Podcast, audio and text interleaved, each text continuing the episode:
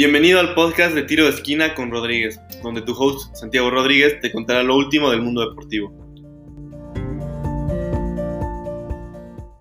Hola, espero que se encuentren muy bien. El día de hoy hablaremos acerca de lo que acaba de pasar en el México-Japón.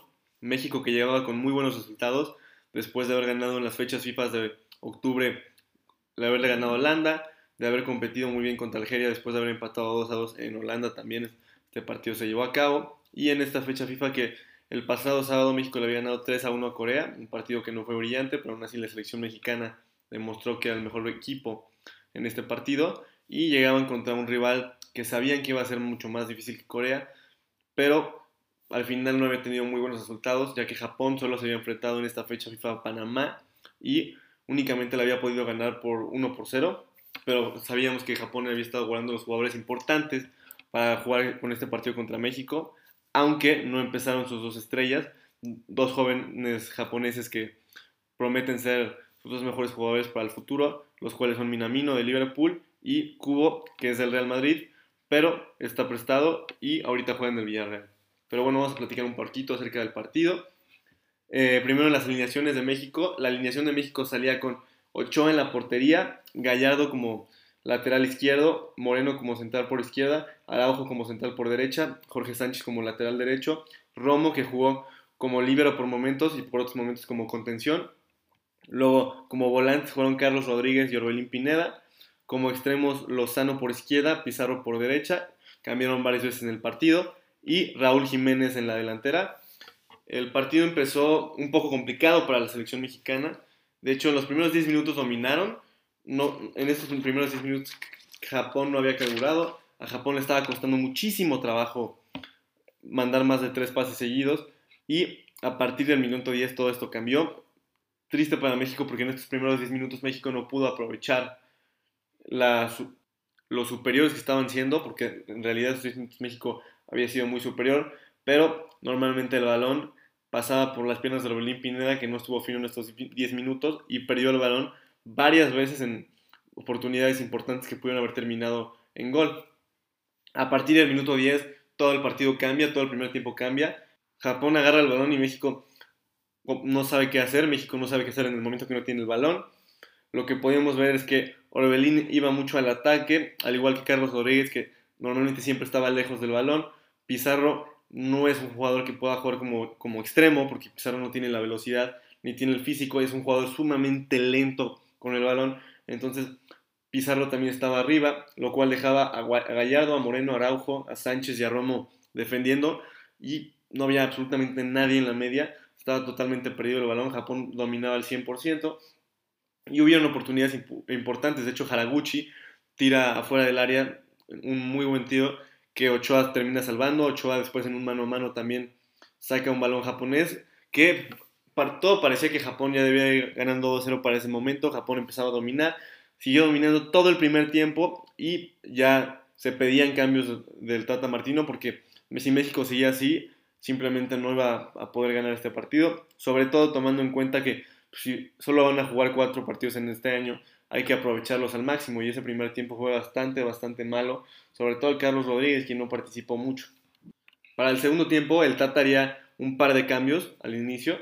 El Chaca Rodríguez, que entraría por Jesús Gallardo, creo que fue un cambio inteligente porque Gallardo no estaba teniendo un muy buen partido. Digo, tampoco lo tenía Jorge Sánchez, pero en este momento Jorge Sánchez pasa como lateral izquierdo, donde hizo mucho mejor trabajo, y el Chaca entró el lateral derecho. El otro cambio fue el que cambió totalmente el partido y el que hizo que México jugara mucho mejor, lo, el cual fue Salió Carlos Rodríguez, que no había tenido un buen partido en lo absoluto, y entró Edson Álvarez, que cambió completamente el equipo mexicano, cambió completamente cómo estaba jugando, porque en el momento que entró Álvarez, Romo y Álvarez tomaron posesión del balón y tomaron el medio campo en el partido, y esto hizo que cambiara completamente, le dio un poquito de más fluidez a, Pizarro al ataque, porque Pizarro se estaba quedando muy, mucho atrás. Esto cambió totalmente el partido. También se vio reflejado en el rendimiento de Orbelín Pineda y esto al final sacaría sus frutos al minuto 63 cuando Orbelín Pineda intenta, da una buena asistencia con un poco de suerte, la cual termina cayendo en Raúl Jiménez y Raúl punteando el balón muy bien, mete el primer gol para México, en este momento el partido se relaja un poco, los japoneses ya no tienen el balón y eh, cambia un poquito como el primer tiempo, pero al revés, los japoneses no saben qué hacer sin el balón. Y al minuto 65 entra Henry Martín por Raúl Jiménez y Antuna por Orbelín Pineda. Antuna que tuvo un gran partido lo que jugó y Henry Martín que si bien no tocó muchos balones, al final terminó en una gran asistencia al minuto 68 al Chucky Lozano. Un pase perfecto de Henry Martín que el Chucky termina empujando hacia la portería. Y esto dejaría a México muy bien parado. Ya los japoneses en ese momento ya no estaban atacando prácticamente nada, no tuvieron ninguna oportunidad importante de gol después de este momento. Digo, también cabe recalcar que había muchísima niebla en el partido. Esto complicó muchísimo porque no se veía nada, literalmente no se veía nada. En el momento que Ochoa sacaba de meta, no podía ver más allá de la media cancha. El partido se puso un poco aburrido manchándose un poquito por las condiciones climatológicas, pero al final es algo bueno para México porque son cambios para la selección mexicana, juegan en otro continente, contra otros rivales, entonces obviamente estos partidos sirven muchísimo más que los partidos contra rivales de CONCACAF. Y obviamente se agradece verlos contra rivales asiáticos o rivales europeos, lo cual pues, sí va mejorando poco a poco y que la sede no sea Estados Unidos, que eso es muy importante, porque cuando es Estados Unidos con estadio lleno y todo, se cambia muchísimo a que sea en, Austria, en un estadio chiquito, donde hace frío, y pues, al final preparan mejor a la selección mexicana para los retos que podrían venir en el futuro. Ya al final únicamente hubieron un par de cambios, al 81 salió el Chucky Lozano y entró Alvarado, Alvarado que no hizo mucho porque como ya les dije, por la niebla el partido estaba bastante cortado, al igual que el 88 entró Diego Laines, que tocó el balón máximo dos veces, y salía Pizarro, Pizarro que no tuvo muy buen desempeño en el primer tiempo, pero al final terminó recuperando un poquito y haciendo las cosas un poco mejor. Eh, también Orbelín Pineda tuvo problemas bastante parte del partido, pero a partir de que entró Edson Álvarez mejoró completamente. Romo que fue un poco inconsistente, pero ya cuando igual con la entrada de Álvarez todo mejoró, la media, el medio campo mejoró completamente, el ataque también.